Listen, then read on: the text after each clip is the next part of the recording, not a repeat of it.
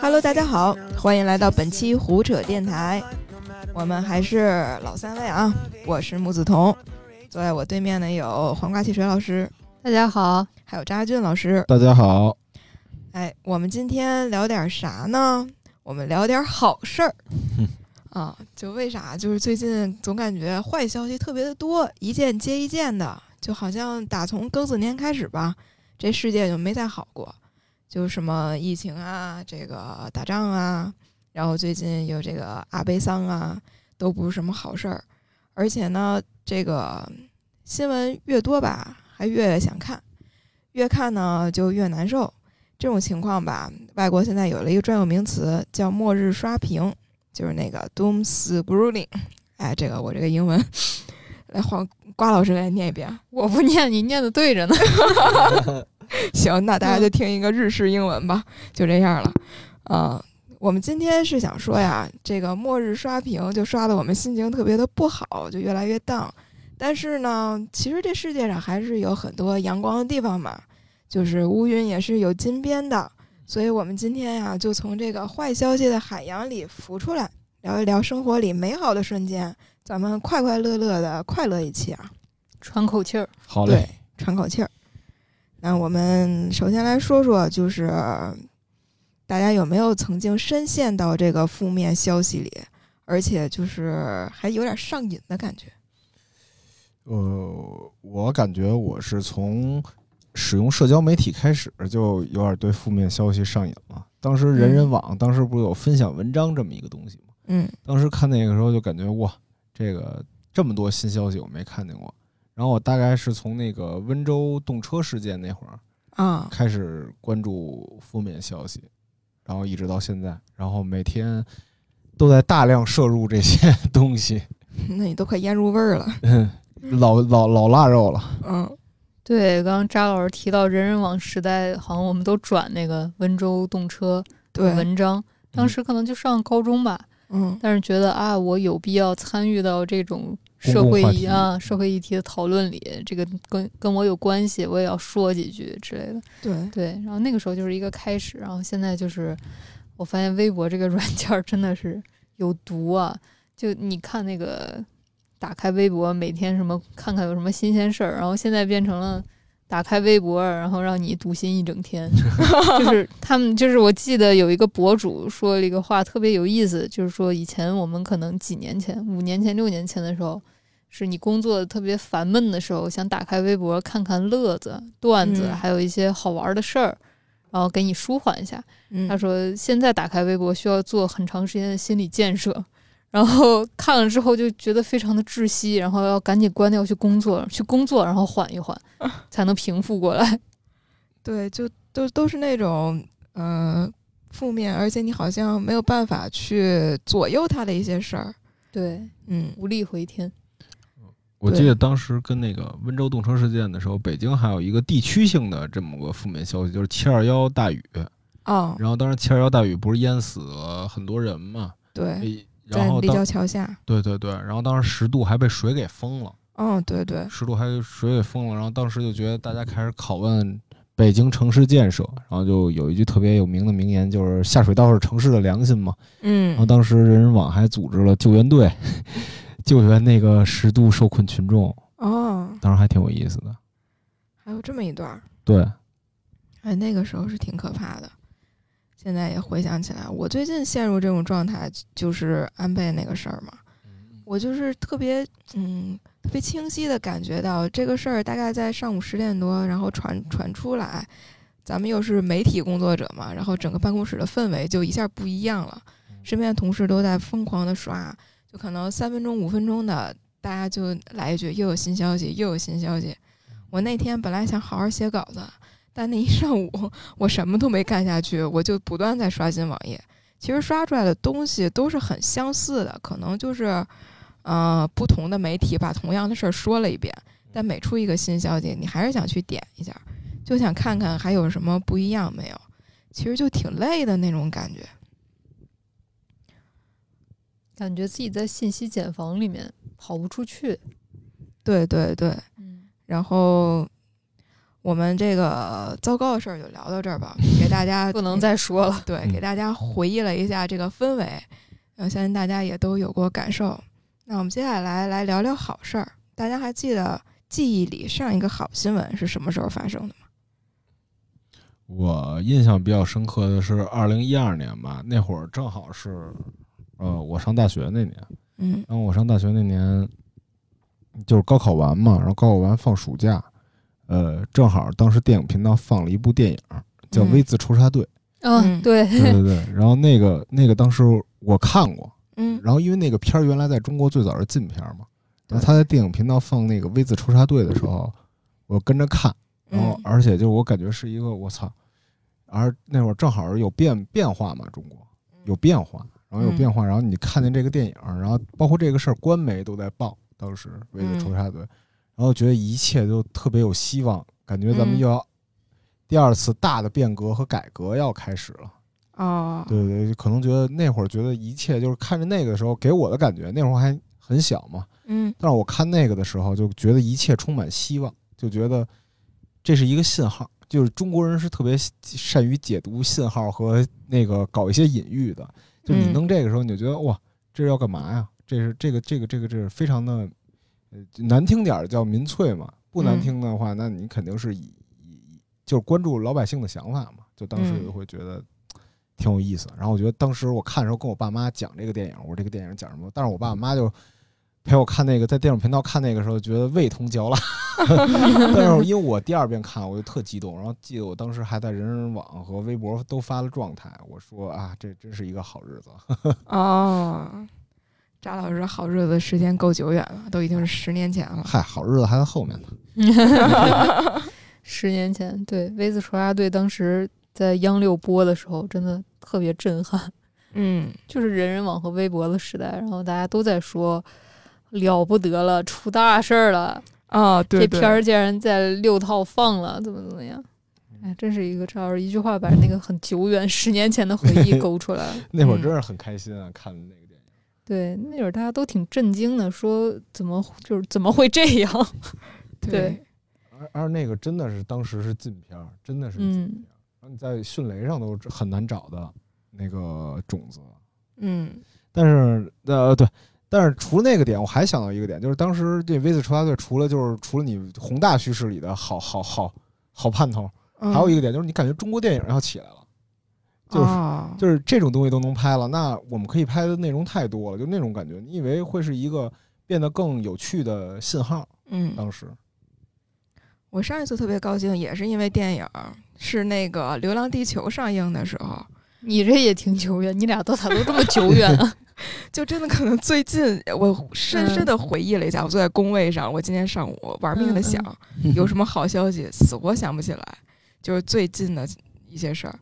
我最近最近能想到的就是《流浪地球》，那时候我在影院里，就是前奏一出来，也不是前奏吧，就是它一开始不是有一个比较宏大的场景嘛，《流浪地球》里，然后伴着恢宏的音乐，我从那儿眼泪就开始唰就下来了，当时在嗯电影院里，然后就从头哭到尾，恨不得。但其实你不是因为那个剧情感动，你是因为那个中国的科幻工业有电影工业有有救了救了，你在这感动。对我一开始对这个电影一点期待都没抱，因为它跟嗯刘慈欣的原著就基本上没有任何的关联。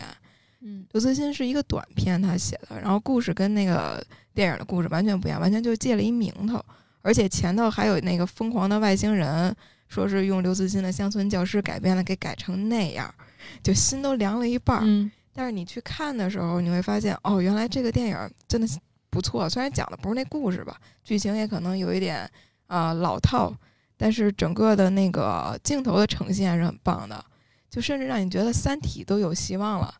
以后《三体》我们能拍好，结果没想到就就就成绝唱了。嗯，三体不是来了吗？哎呦，《三体》那个预告片儿真的是看完非常的，嗯，怎么说呢？等到上线了，你就可以好好聊一聊。对，反正目前预告看的我比较绝望。我们等下回上线了再聊吧。瓜老师的好新闻，然后就是我看到这个问题，我就在想啊，比如说我这周做早报，然后做早报呢，就是一个整合新闻的过程，然后你就会大量的摄入很多官媒的新闻。比如说，你可以你问我这个问题，我可以给你提出就是好多好多好多，就是那种很正能量的新闻。比如说，一个女孩把她的养父，她的养父好像只有一米四几，然后扛到了肩膀上，带着他养父去天安门看升国旗。嗯还有什么武警战士什么的，救了一些小孩儿啊，这种就是如果你要问我，我可以一个一个都给你查出来，给你列二十条。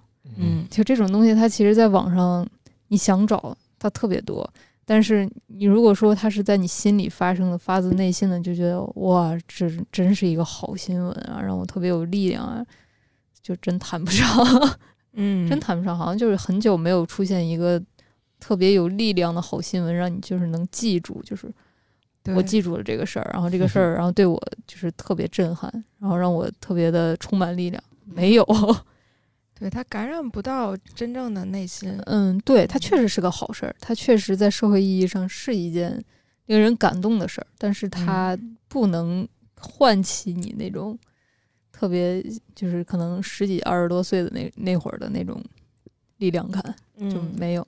现在能给我力量感的是什么？它其实也不是新闻了，是猫狗视频和帅哥视频。没有什么哦新闻能让我，你知道你问我这个问题，我真的想不出来，我不知道有什么好新闻。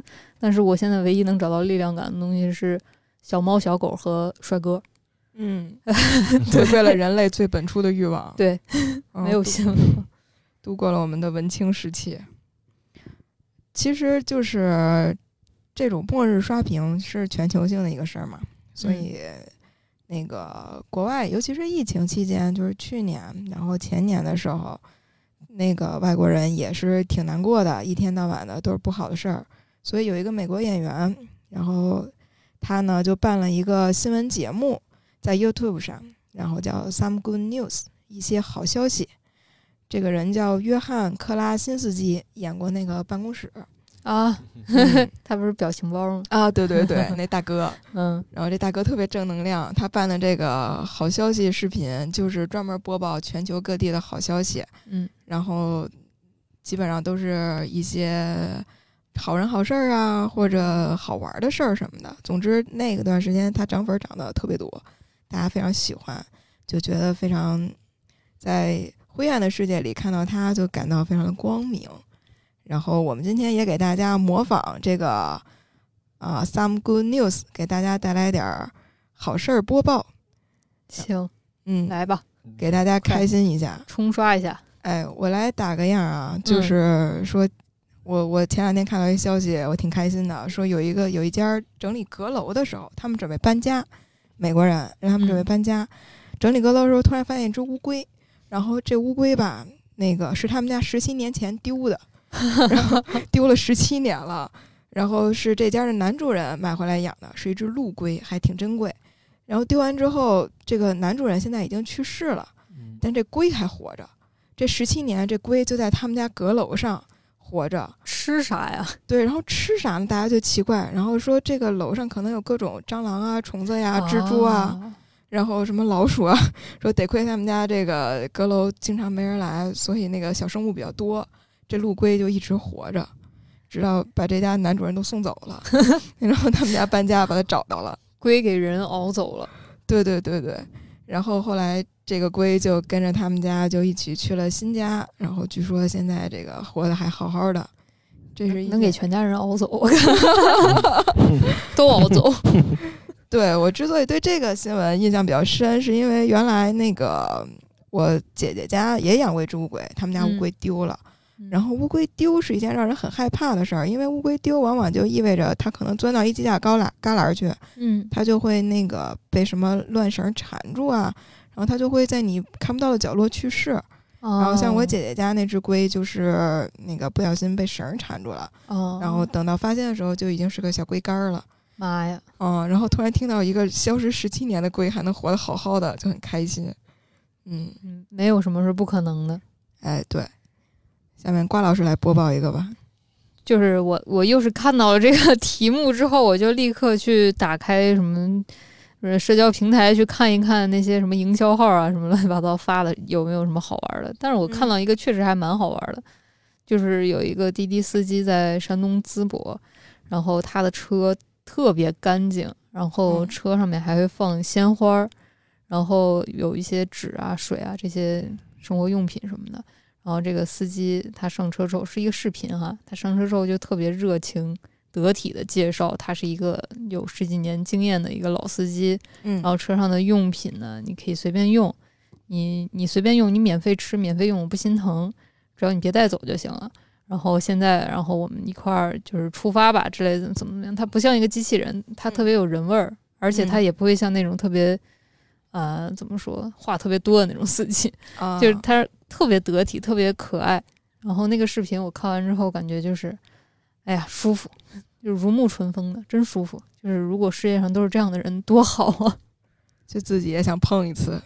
对对对，就是看一些普通人的细节，就是普通人里面有一些那种特别可爱的瞬间，就感觉还挺有力量的。就是比较宏大的事儿，好像跟自己没有太大关系，但是一个出租车司机就会觉得，哎，他可能就是我的朋友或者我的家人，我的我路上会遇到的一个陌生人。对而且他做的也不是那些能人所不能的那种非常，呃、就是一小事儿，其实对对，反而是这种嗯，让更可信。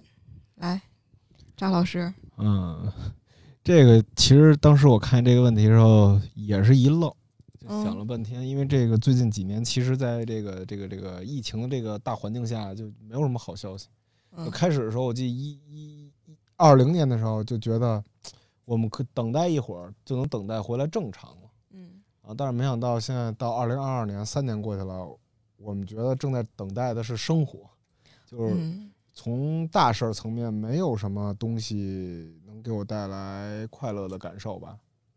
嗯嗯，可能呃让我快乐的新闻就不是什么像二零一二年的那种有希望感的东西，就是一些比较短视的东西吧。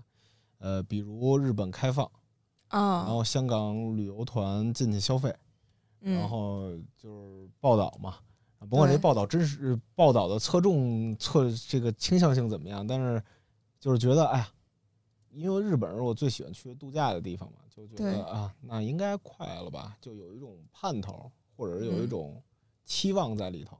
然后这是一条，然后还有一条就是 Supreme 据说要来北京开店了，虽然没有这个确切的消息，嗯。但是作为一个爱好者，我还是觉得挺感兴趣的，就觉得这事儿哦，因为在一七年、一六年的时候，大家都希望 Supreme 在中国有一家店，然后现在时隔多年以后终于实现了，然后就感觉无论如何，虽然它凉了，但是无论如何嗯都是一件 值得庆幸的事儿，啊，也值得开心的事儿吧，就小小的开心，就这种的，就没有什么大事儿的让我开心，比如研究出来疫苗嘛，无所谓。哦，就非常期待着，都是有希有小小的希望的事情。对对对，大事儿咱不敢想啊，这条敢想啊。我想到了，我刷到一个视频，是韩国有个大学在办音乐节，哦，然后你就点开那个视频，就是一下子就融入进去了，感觉自己在蹦迪现场，太快乐了。就是鸟叔带着大家在台上跳那个江南 style，那就是已经哦是十年前的事儿了。然后在大学里面音乐节，然后所有人哦都在就疯狂的蹦迪，疯狂的跳，嗯。然后你就看一会儿，你就会觉得啊，我感觉我要是能能在那个现场，我得多爽多快乐呀！虽然它也不是什么特别流行的歌，已经是一个老嗯歌了，但大家那种快乐感觉就是溢出屏幕了。包括还有好多音乐节啊，什么什么阿黛尔啊，在现场唱歌啊，嗯然后还有大家在音乐节或者音乐会结束之后散场的时候，你能看到那些国外的观众，他们散场了，然后一边往外走，一边还在自发的一起唱歌嗯啊，就那种就是人类比较简简单的纯粹的快乐吧，对嗯，真快乐。我想起来那个可口可乐有一个广告，这个广告是我今天准备给大家的另一条那个小消息，快乐消息，就是二零一零年他做了一个广告，是说这么一段话给大家念念啊。每当一辆坦克制造出来，十三万一千个填充玩具正在出场；每当一个股市崩盘时，《美好的世界》这首歌被传唱十次；每当出现一个贪污者，八千个志愿者正在献血。每当你在家门口竖起一道篱笆，二十万个写着“欢迎”的牌子展示出来。当科学家研发出新武器时，一百万位母亲正在烹饪蛋糕。网上往往更流行幽默的视频，而且总比坏消息多。人们搜索更多的是关于爱。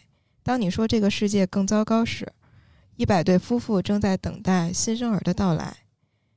当一件武器正在出售时，两万人正在分享可口可乐。所以你有理由相信这个世界会更好。就这个广告看完，啊，真的好开心哦！就是活该可口可乐赚钱，是吧？对，就是你听完你就情不自禁的想去冲去买一罐儿，它又嗯不贵，然后它又快乐又开心水儿，是吧？对，说实话，这看完我突然想起了那天咱们看那个咒，他在最开始不是说 你相信祝福嘛？嗯，那个摩，天轮，你你看它往左，它就往左；对对对看它往右就是往右。世界就是一个镜子嘛。对。嗯，可能当你想看到更多美好的时候，它就会反射出更多美好吧。然后你相信了这个东西是不好的东西，你就会连着几天都会做梦梦到它。啊，对，你梦着了吗？我我是反正每天睡觉之前，然后脑子里面就会想七想八，然后最后都会想到那个电影，都会想到咒。然后我就说这玩意儿后劲儿怎么这么大呀？就是我觉得如果是一个坚定的唯物论啊，你坚定的相信世界上没有任何东西，嗯 你应该不会被吓到。就是你是相信科学怎么样？但是可能咱们中国人就多多少少沾那么一点儿，就是鬼神，就是信信一点儿。多少嗯信一点儿，反正我多少信一点儿。然后我真是受不了，我动不动就想，动不动就想，就琢磨里面那些东西。哎，这个礼拜给我弄的真是痛苦，被咒上了。被咒上了，真是。嗯，我们来聊聊那个现实生活吧。嗯聊了很多这个远方的消息，我们来聊聊现实生活里最近觉得喘口气儿的瞬间，大家都干了什么？从负面新闻里面脱离出来。呃，我觉得负面新闻是一方面吧，让你日子过得就没什么盼头，就是没有那种特别大，比如说你每年就是原来我每年工作的时候，我都会期待啊，我什么时候请年假，嗯什么时候去趟这个哪儿哪儿哪儿好好玩一顿，然后我要去那儿买什么住哪儿，然后嗯准备旅用一个月的时间去准备一个旅行计划。但是现在的话就没有期待了吧，就是你只有工作，然后你就没有间隔的点。有一个最大的问题是什么？就是你没有改没没办法改变生活生活状态的一个点是在于你没有没有充电了，也就是没有嗯补充了，然后就导致你就对于工作的无意义感就越发的强大。就是你觉得你的工作做这工作太无聊了，因为你也没有期待了，你什么都没有期待了，然后你工作无意义感也在加深。然后在这种情况下，我我就人总得活嘛，你总得嗯找一点乐子。那我可能呃一些透气的方式就是滑滑板嘛，然后包括前两天我刷小红书看那个安那亚开了一个滑板公园，哦然后我就特想去安那亚，就感觉那儿特别的低配版的加利福尼亚，就挺想去那儿试试的，就是海滩、阳光、大海、滑板场，那就是加那那那那那就是那个美国西海岸的感觉，就觉得挺酷的，想去。然后我平时，但是现在去不了的情况，就北京，你比如你出去出一趟，可能就不让你回来的这种状况下，我就是每周去三里屯那边滑滑板，跟好朋友一起，然后滑滑板，然后可能会让我过得愉快点吧。就是在那那那时刻，你就只用想着这招儿怎么练，怎么有一骚招儿，到时候再录一好看的像就行了。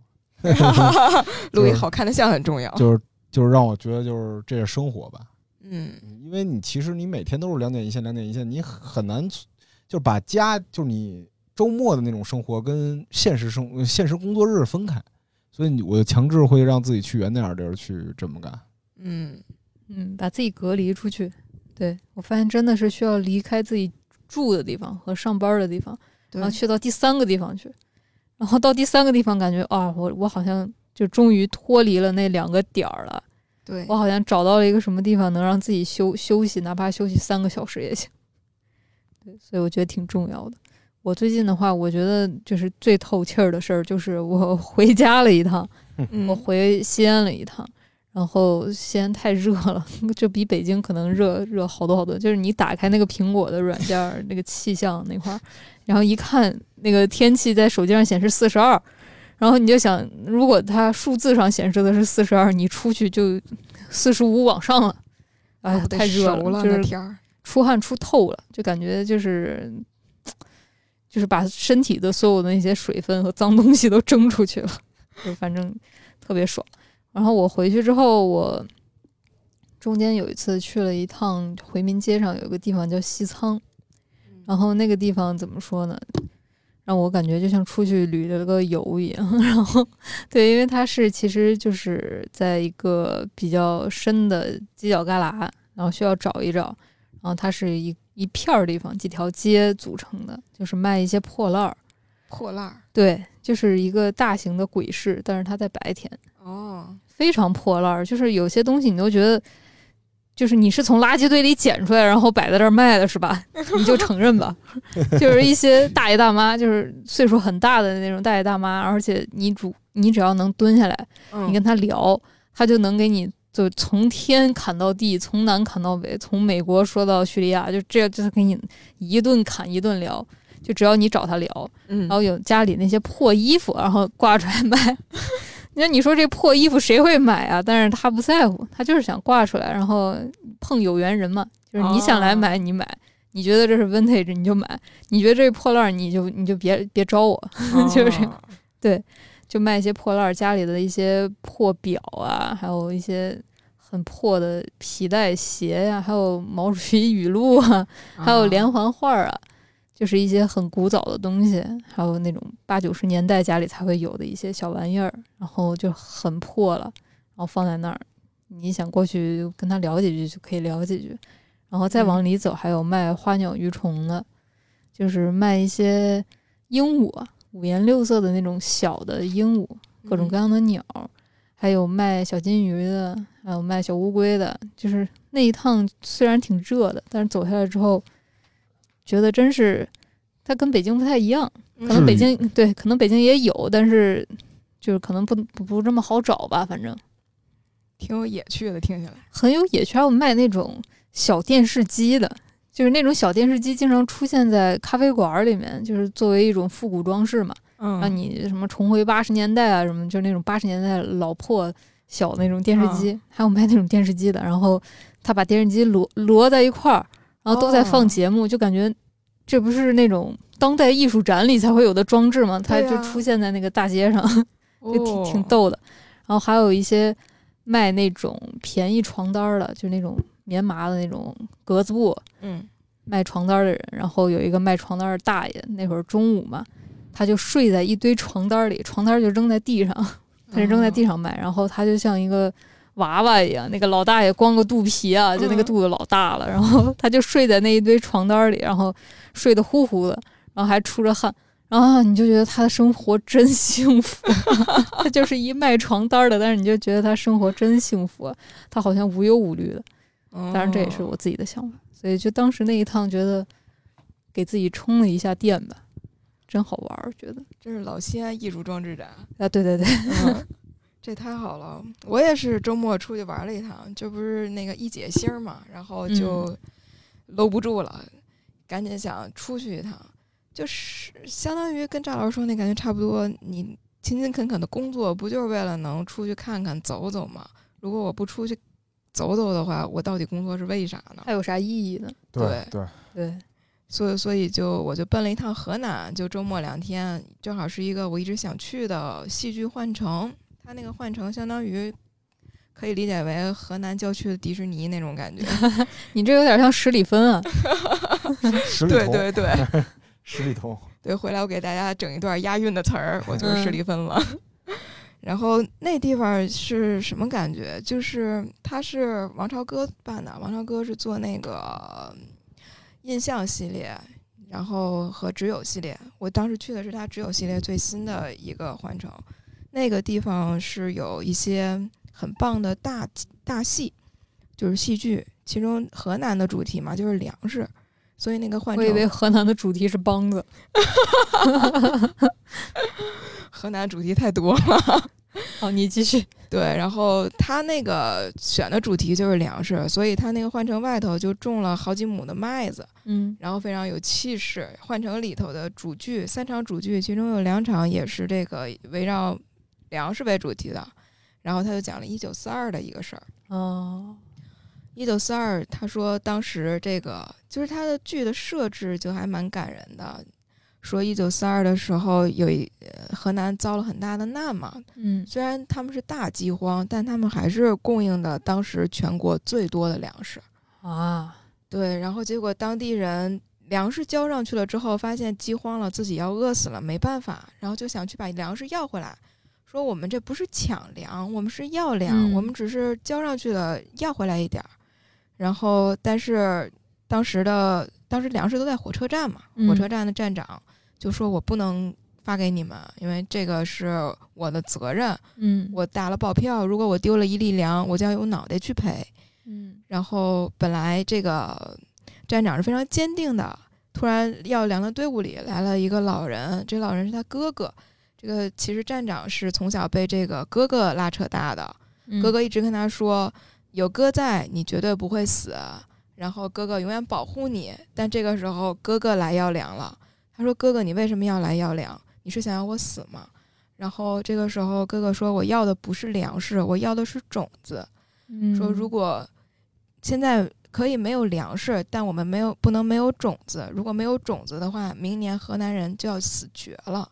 嗯然后这个弟弟说：“那如果我给了你，你弟弟就要死绝了。”然后说：“你真的想要吗？”这个哥哥就一番天人挣扎，最后说：“不行，我真的我不能把我的弟弟舍出去，为了大家。”然后说：“我不要粮了，我走。”然后这个嗯时候弟弟就发现哥哥原来还是很爱他的，然后弟弟就释然了，哥哥还是爱我的，嗯那我就把粮给大家吧。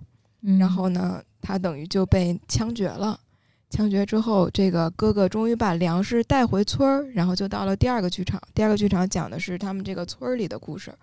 村儿里边儿，这个哥哥把粮食分给大家，大家说终于有饭吃了。这时候哥哥说：“但这不是饭，这是种子，你们一粒也不能吃。”嗯然后这些村里人后来听说，为了这些种子，这个弟弟被打死了，然后这个嗯哥哥等于非常难过，也疯了。嗯，然后听说这个说，那不行，我们确实不能吃，我们得把它拨到地里去。但是家里的余粮确实已经不够这么多人活了。然后这个村子里的父辈们，就是老人们，就集体在寒冬腊月十一月的时候，走到了山上，然后把所有衣服脱下来，自己就是选择了死亡，然后嗯把那个所有的粮食留给了家里的孩子，让他们播种。嗯最后度过的这一场灾难吧。然后，哎，说好聊点开心的事儿，怎么又沉重起来了，怎么又沉重起来了？我想跟大家说的是，那个《幻城》确实不错，那个剧的质量也很高，然后整个的引导什么的做的也挺好的。哎，怎么跟打广告似的？反正我去了，太动人了，行，李想看看。洪老师收到了一一一个亿的广告费，对，反正我这个周末去完之后，我感觉我就充电回来了。嗯我我接受了一些完全不一样的，我在北京我不可能，我我在我的工作环境中不可能感受到的、嗅闻到的一些东西。嗯，也没有那个心情。对对对，这是我的透气儿的一一个。所以，对人还是要离开自己经常待的地方，没事儿就要往外走走。对，对，哪怕就是去一个周边的地方。最近我也培养了一个小爱好，就开始种花儿了。嘿，行，哎，我发现种花儿也是个挺有意思的事儿。小云你爱好跟我奶差不多。开开始开始开启老年生活，对，然后会发现种花儿就是讲究还挺多的，你得去嗯买各种仪器去测那个土的酸碱度啊。啊，然后像专业。对你比如说种还得移盆儿，啊，对，移盆儿是最基本的。比如说你要种绣球，那个绣球嗯花儿不是蓝紫色的吗？，对，那个蓝紫色是要调蓝，就是哦你要给它嗯弄一些那个具有毒性的金属离子，然后给它施到盆里去。它需要把那些有毒的金属离子运到自己的花朵上才会变色。它实际上那个蓝紫色是中毒的颜色。哇，你这弄得跟炼金术一样，对对对，就还蛮有趣的。嗯嗯，一个小爱好。真好。我知道瓜老师还有另一个变快乐的方式，就是卸载一些不用的 APP。对，就是断舍离这个东西，除了你把家里不用的东西扔了之之外啊，嗯 还有一个就是因为我比较有强迫症，我喜欢清洁和整齐。我有一个爱好是在飞机上面没有网的时候删相册，整理相册，因为你那个时候什么也干不了，除了听歌，就其实也啥也干不了。然后坐在飞机上删相册，这是一个爱好。还有一个爱好就是没事儿就清理 APP，就是有些 APP 它看上去就是噱头比较大嘛，就是让你什么什么记录生活啊之类的，就那种小而美的 APP，然后经常也就不用了，不用了就把它卸掉，然后只保留一些你日常社交必备的 APP。然后我现在还有一个目标，就是我看能不能给微博卸载了。这有点困难。对，因为我们的工作经常会用到。我是觉得就是有两个 A P P 是非常值得卸载的，一个是微博，一个是抖音。就是也不是说你完全卸载它吧，就是把它隔离一段时间。要是有个胶囊的话，把它封存进去。就是如果你觉得自己心情很荡的时候，就尽量不要打开。对，尤其是微博啊，尽量不要打开，不看它，不看它，不关心，然后反正什么也做不了，那干脆就是救救自己。你救不了苍生，总能救自己吧？就别看就行了。对，抖音也是我特别想卸载的一个 A P P。抖音有毒，抖音跟吸毒一样。抖音确实是能给人带来一些快乐啊，奶头乐啊，感觉。嗯，但是就是看多了之后，你会发现特别的虚无。对，对，就是这一切好像跟我都没有什么关系，然后就是看出了一种虚无感，就是好像世界每一个人都很忙，每一个人都很快乐，然后这个世界好繁华呀，巴拉巴，但是好像就跟自己没有什么关系。对对，而且你快乐着快乐着，你觉得就是抖音是最最让人丧失时间感的东西，我感觉。对，我觉得抖音真是一个非常黑镜的一个 APP。对我感觉我才划拉了三下，然后就开始出现了健康提示，你已经看半个小时了。对，你再划拉几下，你就发现时间已经过去三个小时了。哦，对对对，就是一黑洞。对，扎老师呢？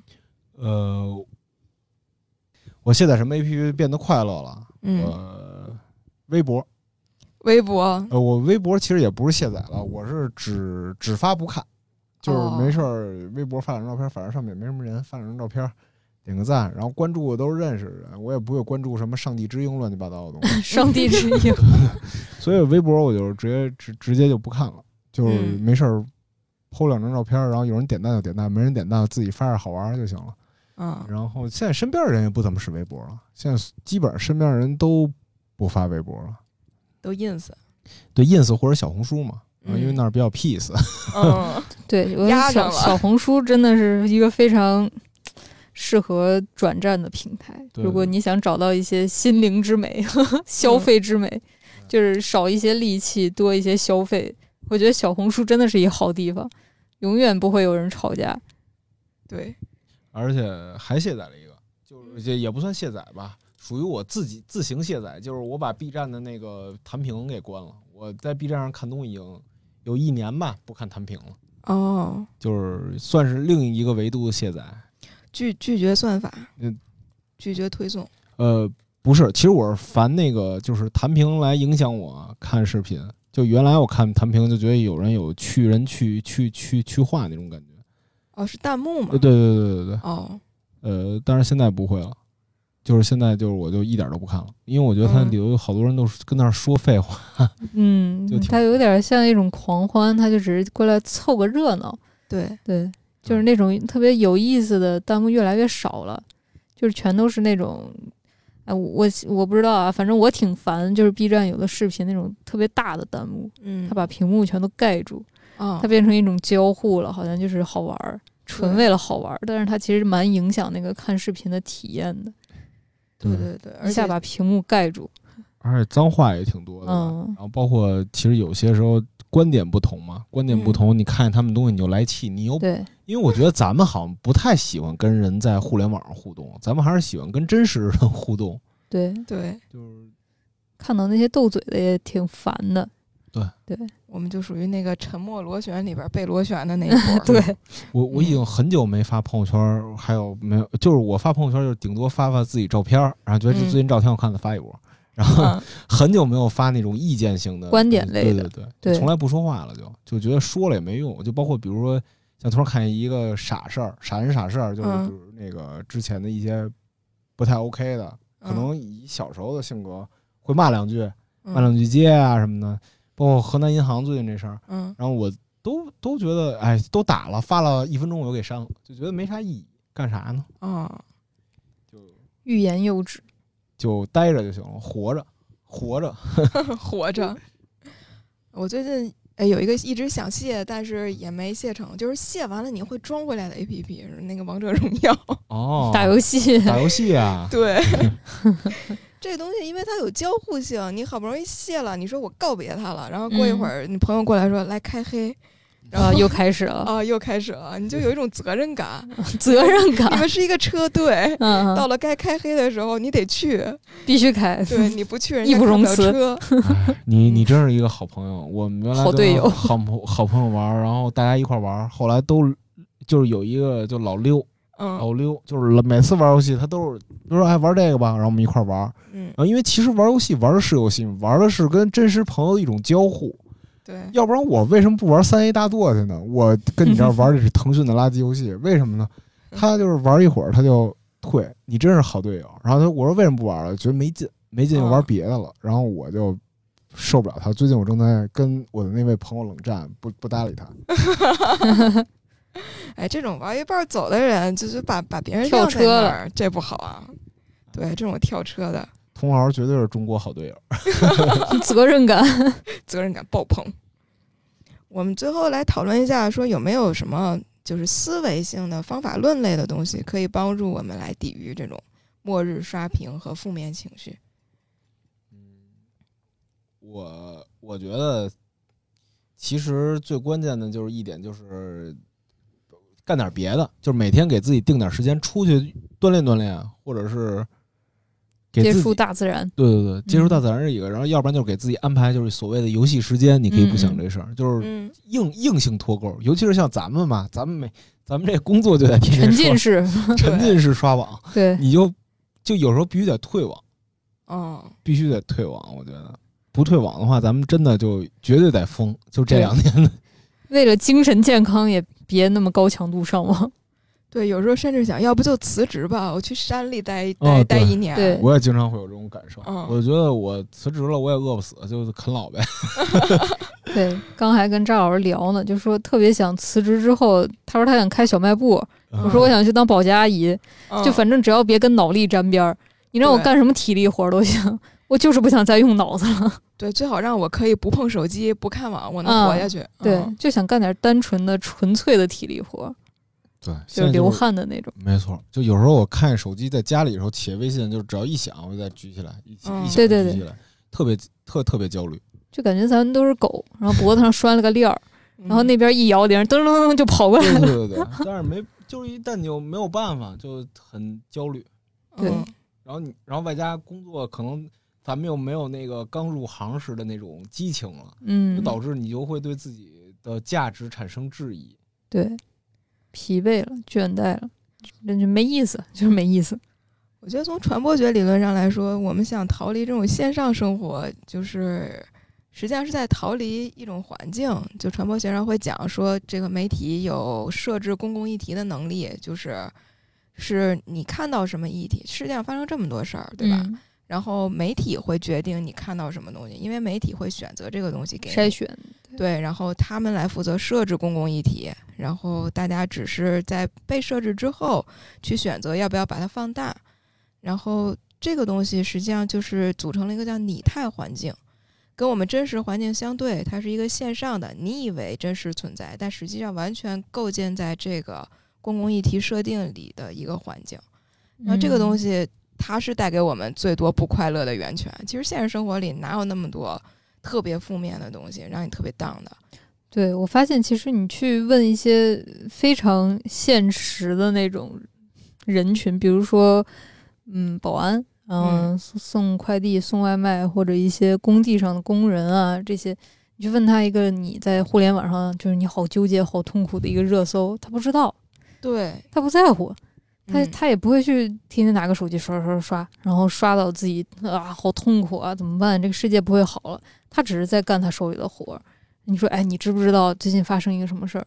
我觉得工地上的工人他真的不知道，对 对他没必要知道。他也没必要知道，对，嗯他可能烦恼的会是一些更具体、更具体的事。儿，对，对，我觉得这可能，哎，对，具体感觉是就关注具体的事，然后关注具体的人，然后可能是咱们逃离这种痛苦的一个对，好办法。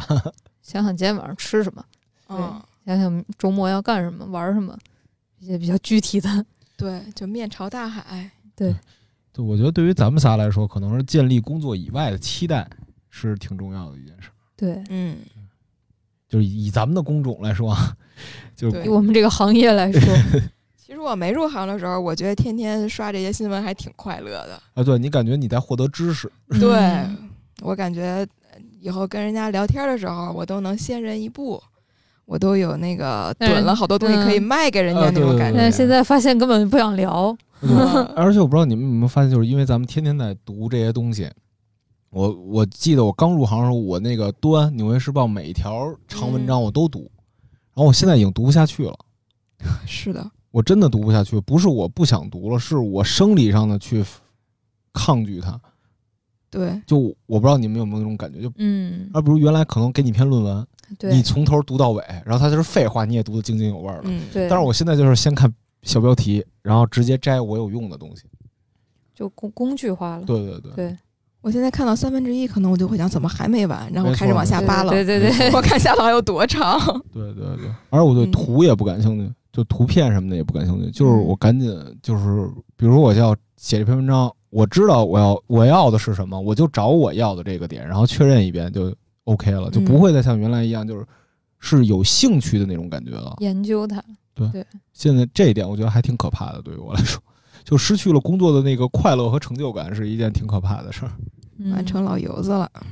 嗯，我们其实说这么多，到最后还是想就是搞点最单纯、最简单的。我们来推荐一点小甜饼，嗯，比如说数影音啊、玩的游戏啊什么的。嗯嗯，真实的，我们说搞完这一期电台，去看看、去干干就能快乐的事儿。来，各位老师推荐一下。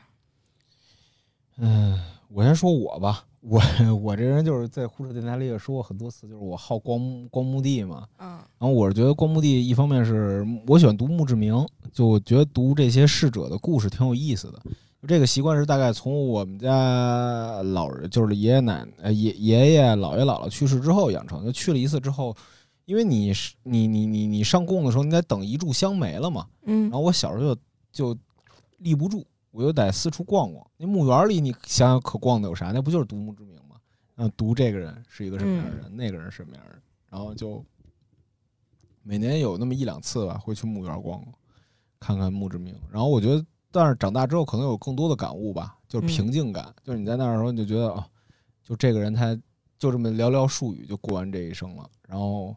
我觉得人生可能就是我比较悲观，我觉得人生好无聊啊，我得做点有意思的事儿，干点儿让自己快乐的事儿，嗯，就会就就就会短期的像一剂鸡血一样打在你身上，然后你恢复一下，但是你投入到无尽的工作中又恢复回来，然后再周而复始。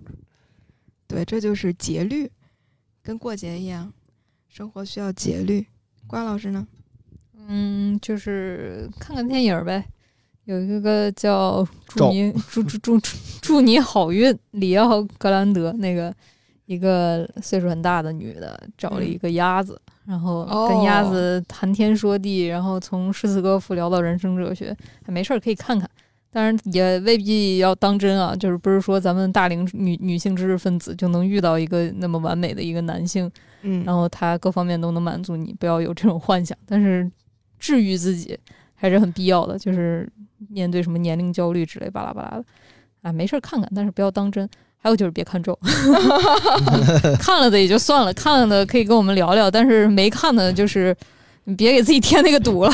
我与瓜老师持反反面呃那个相反意见啊，大家一定要看。啊，看完跟我们聊聊吧。反正真的是，我觉得他虽然怎么说呢，他交交互做的确实挺厉害的。反正我这两天是睡不好了。估计这期电台底下该有人骂我了。对，我也是跟我是跟瓜老师一起看的，我们俩非常怂的看的是那个呃减弱、减弱再减弱版。就我们俩看咒的这个体验也都是非常值得聊的，太好笑了。我们俩连连声都没开，对，嗯，声也不敢开，还开了二倍速。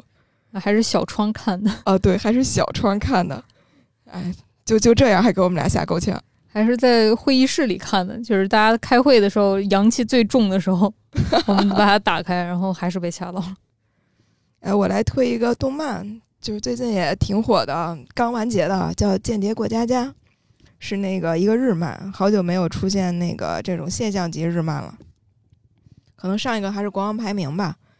但是《间谍过家家》比《国王排名》看起来快乐多了，就是完全不用动脑的一个动画片儿。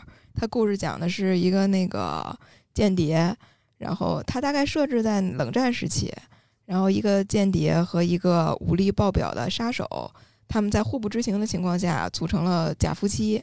然后间谍为了完成任务，必须混到一个名门贵族学院去，然后为此他必须收养一个孩子，然后收养了一个小女孩儿。结果这小女孩是一个超能力者，有读心术，然后而且是一个那个间谍片爱好者，所以他亲手撮合了这个间谍父亲和这个暗杀者母亲，组成了这个家庭。然后这个这这一家人就各怀鬼胎，就是互相瞒着。这个尤其是父亲和母亲之间，那个互相瞒的比较紧。这个小孩是什么都知道，因为他读心术嘛，他能听到每个人的话。就在这个。过程中非常非常有怎么说呢？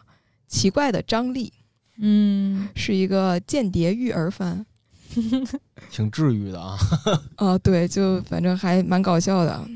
不过很多人说这个是那种点加文，就是起点文的那种视角，以男性爽点为主。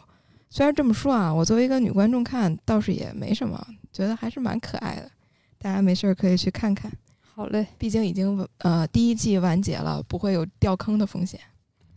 好嘞，二位老师还有别的推荐吗？这个刚才童老师说的那个点，我突然想到一个，就是大家现在看好多东西都在带着立场啊，带着视角，嗯，反而失去了那种就是无脑去追一个东西的原始乐趣，对原始乐趣。可能就是大家在看一些比较有意思的时候，可以放弃这些符号和分类，然后可能能获得最原始的快乐吧。我想到一个事儿，就是说，就是一个女权的人，她看 A 片的时候，嗯，他会不会带着立场去看？然后我不知道是在哪儿看到这个问题的，然后我就可以回答他这个问题，就是在那种时候，你就根本不会有立场了，你就是单纯的就是。你原始的欲望里面最想看什么就是什么，他不正确也好，他就是冒犯也好，就是那是你原始的欲望，就是你肯定在那个时候你就抛弃掉了所有的立场，所有的主义。呃，对。对，当然这又衍生出来一个问题，就是 Wes 提过的一个选题，叫你会不会跟你政见不合的人 发生亲密关系？对 对对对。但是能思考到这儿的话，真是大哲人了。但真的是真的是，这问题太有意思了。就比如说。你真的很喜欢一个异性，但他又是一个跟你方向不一样的人。比如说，我会跟一个战狼呃去干嘛干嘛吗？但是他又非常合你的点，这个时候该怎么办？这就变成一个哲学问题，真的很有意思。我觉得这个问题应该让哲人开始思考了，这是当代最大的问题。对我们下期可以单聊，是这是个好话题啊，是个好话题。行吧，那我们今儿就到这儿。好嘞。嗯，祝大家天天开心啊！每天活的就跟猴子一样，啥都不想。对，嗯，Happy every day。哎，对，好，那今儿就到这儿，拜拜，拜拜，拜拜。